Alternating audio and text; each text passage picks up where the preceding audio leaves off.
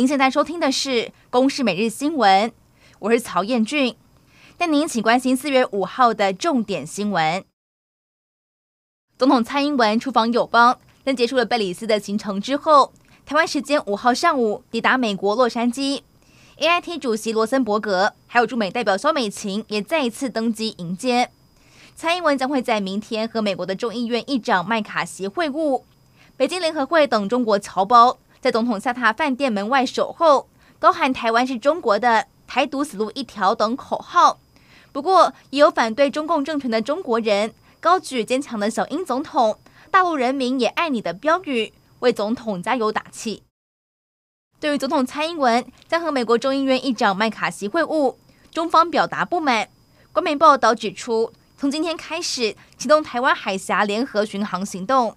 而中国的外交部发言人毛宁在四号指出，中方将密切跟踪事态发展，坚决有力捍卫国家主权和领土的完整，并坚决反对美方安排蔡英文过境窜美，认为这严重违反了一个中国原则和中美三个联合公报的规定，损害了中方主权和领土完整。红海创办人郭台铭在结束访美行程之后。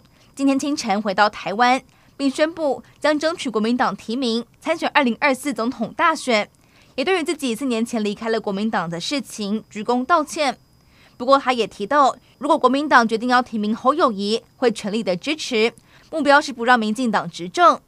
而同样被视为国民党下一届总统提名的热门人选，新北市长侯友宜，在今天表态指出，一生最重要的是守护中华民国，爱台湾的人民，让大家安心。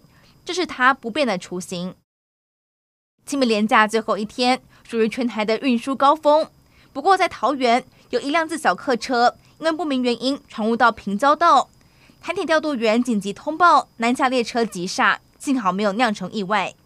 而与此同时，马祖地区因为在清晨起雾，能见度不足两百公尺，南美干机场上午都关闭，让班机多有延误。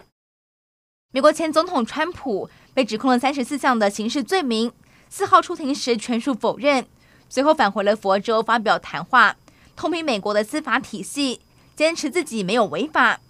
而川普将会和至少五位的竞争者角逐二零二四总统大选，共和党的党内提名。有专家认为，这起诉讼案短期之内可能会激发更多对于川普的支持声势。中印边界领土争议延续，中国民政部二号在网站上公布。对中国藏南地区的部分地名进行标准化处理，第三批增补了藏南地区的公开使用地名，一共是有十一个。而这也并非是中国政府第一次以规范藏南地名为理由，公开宣布更改争议主权地名，和印度爆发领土争端。不过，印度的外交部发言人巴格奇四号也发文表示，阿鲁纳恰尔邦一直是印度不可或缺、不可分割的一部分。以上内容。由公司新闻制作，感谢您的收听。